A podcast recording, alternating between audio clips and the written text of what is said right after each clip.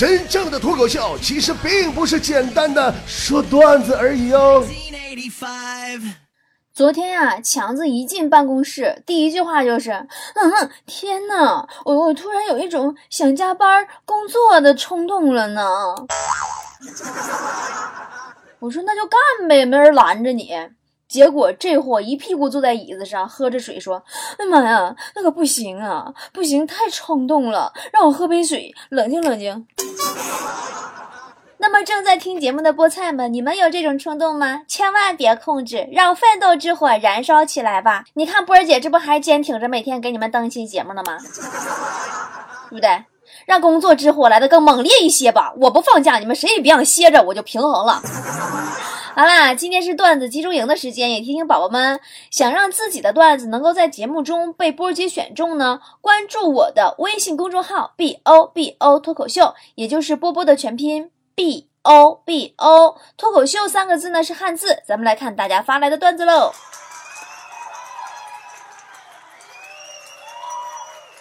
云淡风轻说。前段时间啊，放寒假了，该痛快玩玩了。我去我老姐家，看见小外甥一个人，不知道忙活什么，偷偷的想吓他一跳。突然看见他呲牙咧嘴的把寒假作业咬烂，然后扔到了狗窝里。哎呀，你说到狗啊，我跟隔壁老王不是从小一起长大的吗？我们两家邻居。有回呀，老王让别的小孩给欺负了。还说主要是人家有狗，他没狗，让我把我家大狗借给他。当时我家养了个藏獒，我也没打奔儿，我就借给他了。没想到啊，当天下午这三炮鼻青脸肿的牵着我家狗就回来了。我说这怎么藏獒都不好使呢？对面是狮子。他说不是，是狗。我说那兵对兵，将对将，这都有大狗了，你咋还干不过他呢？他说别提了，你们家狗看上了他家的狗，还跟着他家的狗一起咬我。人品问题。木桥说：“说说我唯一一次相亲经历吧，刻骨铭心，留下了巨大的阴影。跟女方约好在饭店见面，我坐在包厢里等了半个小时，正怀疑是不是耍我呢。突然门开了，一个姑娘脑袋探进来看了一眼，随后对身后的人说：‘妈，他没来，里边就一老头儿。’好受伤啊。”哎呀，跟你说一次我尴尬的经历吧，好久之前了啊，但不是相亲，那跟相亲反正有点像。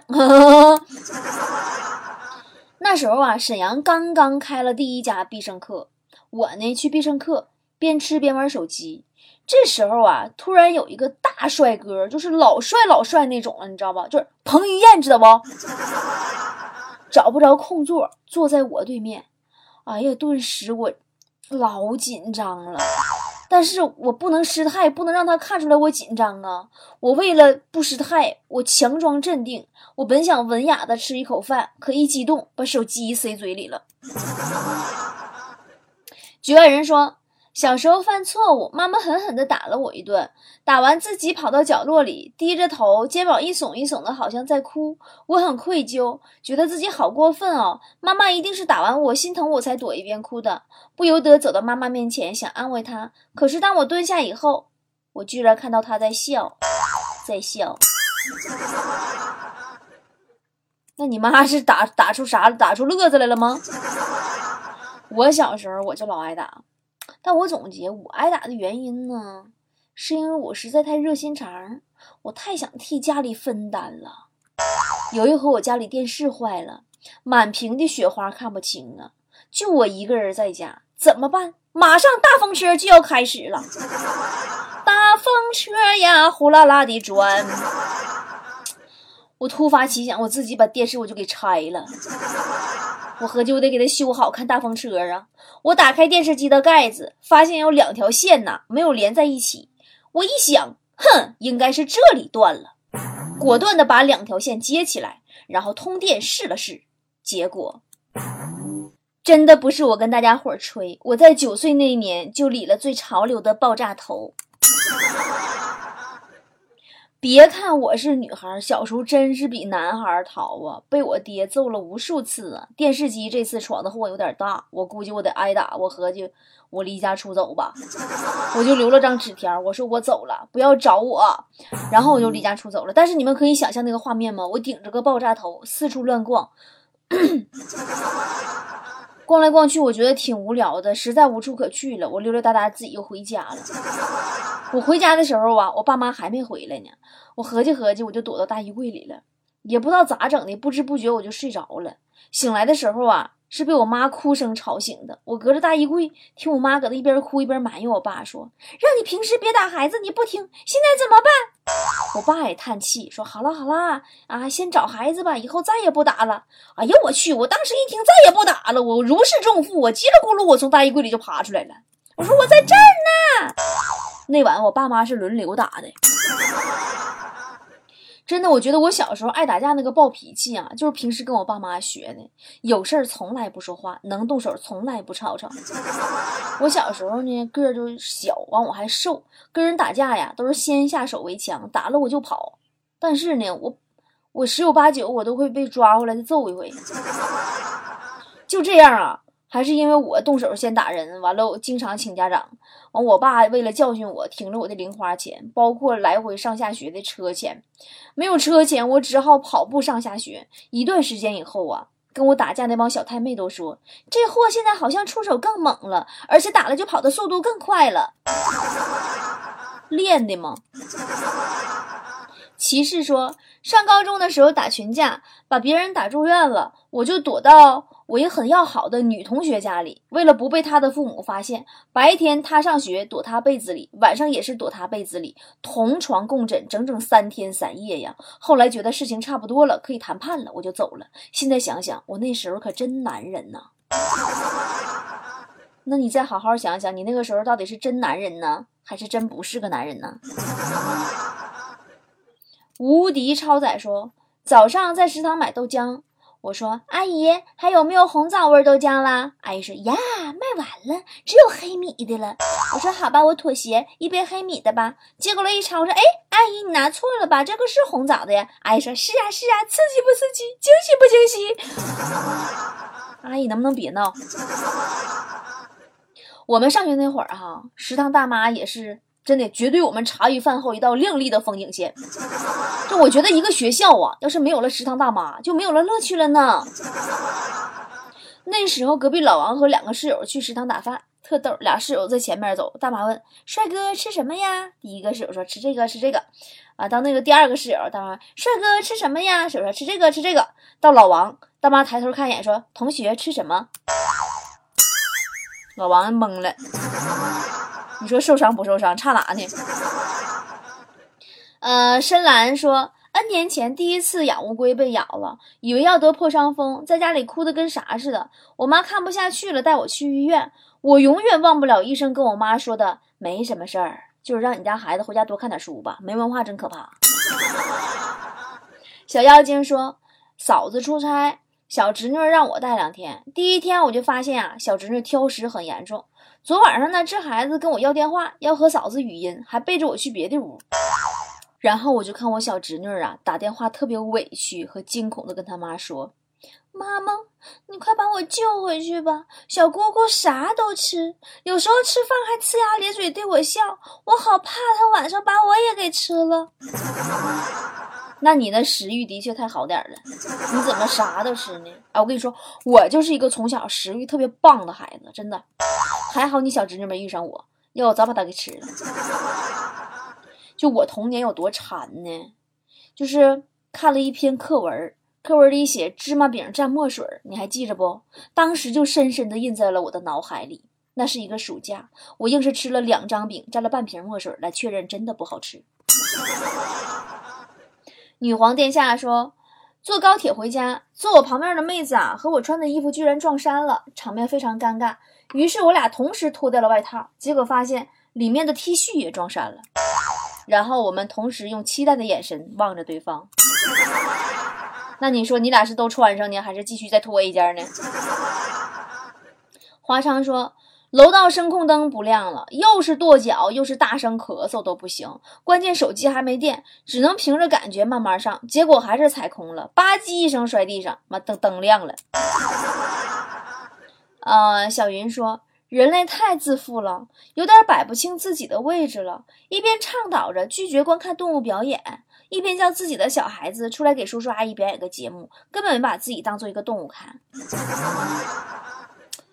哎，我从小就特别恐惧，我妈当着好多大人面儿啊，来来来，闺女，你不学啥啥啥了吗？来客人了，快给客人亮一手，真的就表演一个。前段时间，自从我妈去了老年大学，我可老开心了。过年呐，逢人就说来来来，妈，你不是学钢琴了吗？来客人了，还不去表演一手？金灵小猪说。爱美之心，人皆有之。早上坐公交，王嫂带着儿子上车，果断让座。少妇对男孩说：“快谢谢美女。”小男孩呆萌的左右环顾一眼，然后走向旁边一个美女面前，犹犹豫豫的说：“谢谢。”真的，这世界上不是所有人都是美女的。该死的鱼说：“前几天把车停在宾馆门口，去超市买东西，等出来的时候啊，一辆轿车挡住我的车，贴得很紧。”我看车上呢有挪车电话，就打了过去，是一男的接的。我叫他挪下车，他说是他老婆开的，还问停哪了。我说宾馆门前，他反问说宾馆门前哪个宾馆？我当时如实说完以后，我才反应过来，完了我闯祸了。我赶紧悄悄的把旁边电动车挪开，骑着我的摩托我就跑了。你说你个摩托车，人家挡你车位，哎呦我的天呐，你故意的吧？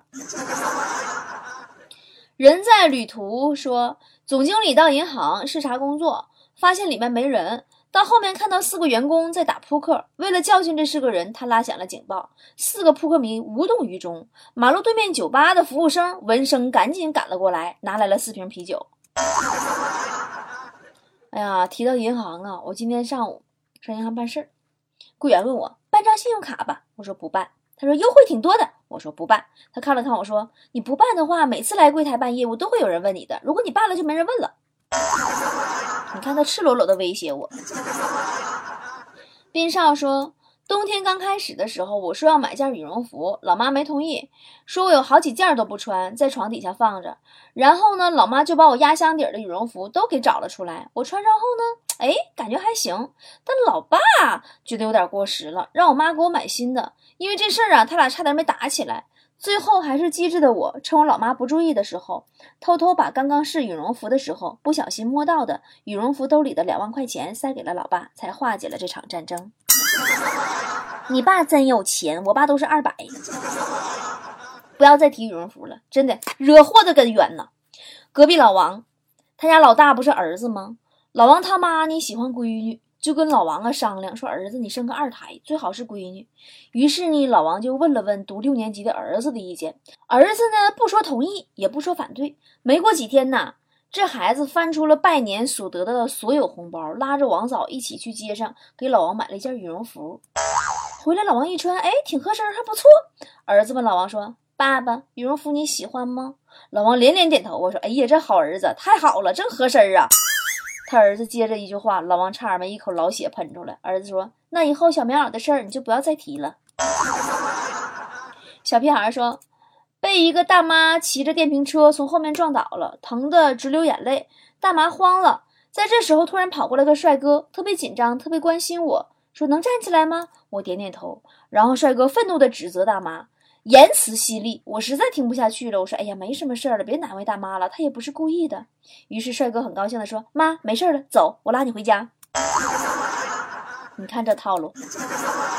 病雨孤灯下说：“五年前呀，我还没戒烟前，在公园儿，一个糟老头坐在树下跟我聊了起来。我给他发了根烟，他一抽说：‘哎呀，比我的烟还是差远了。’他拿出一袋烟丝、烟纸，让我卷一根儿。”我卷了一根一抽，哎呀，这个味道很浓郁呀，集成了各大名烟的优点。我说，那你能卖我一点吗？他说，咱俩投缘，送你都行啊。我大不了多捡半天烟屁，我重新卷就行了。嗯。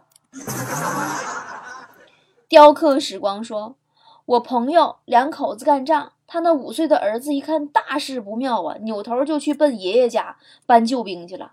这爷爷呀，老爷子也是腰腿不好使，拄个拐棍颤颤巍巍跟孙子后边走。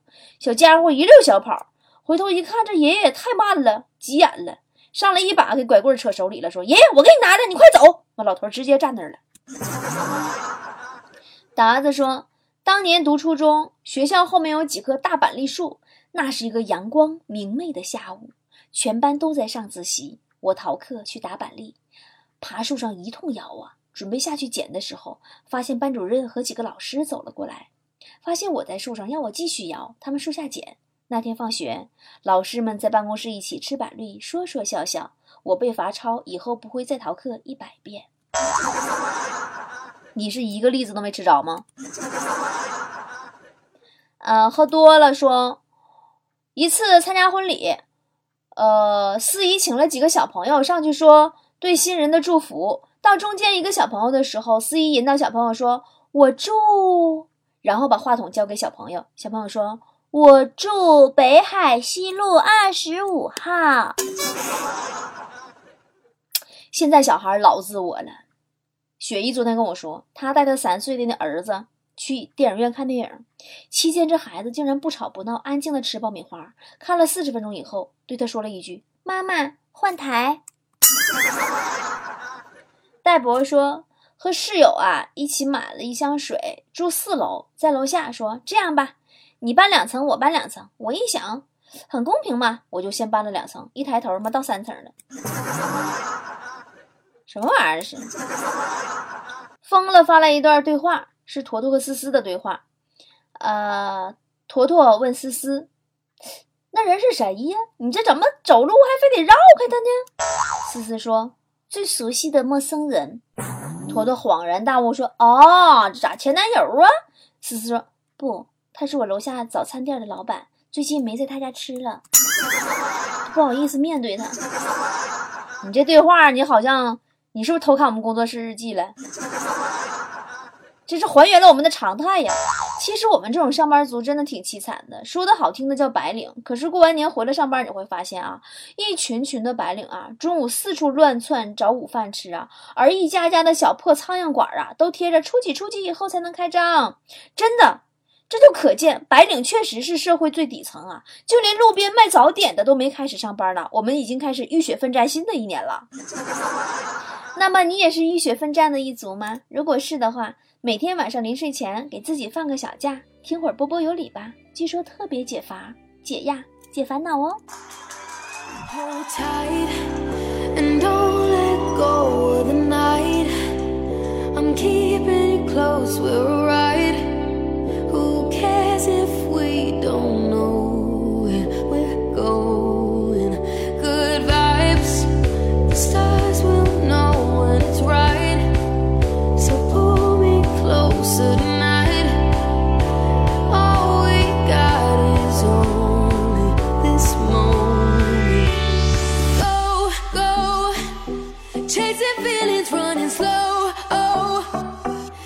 Chances, living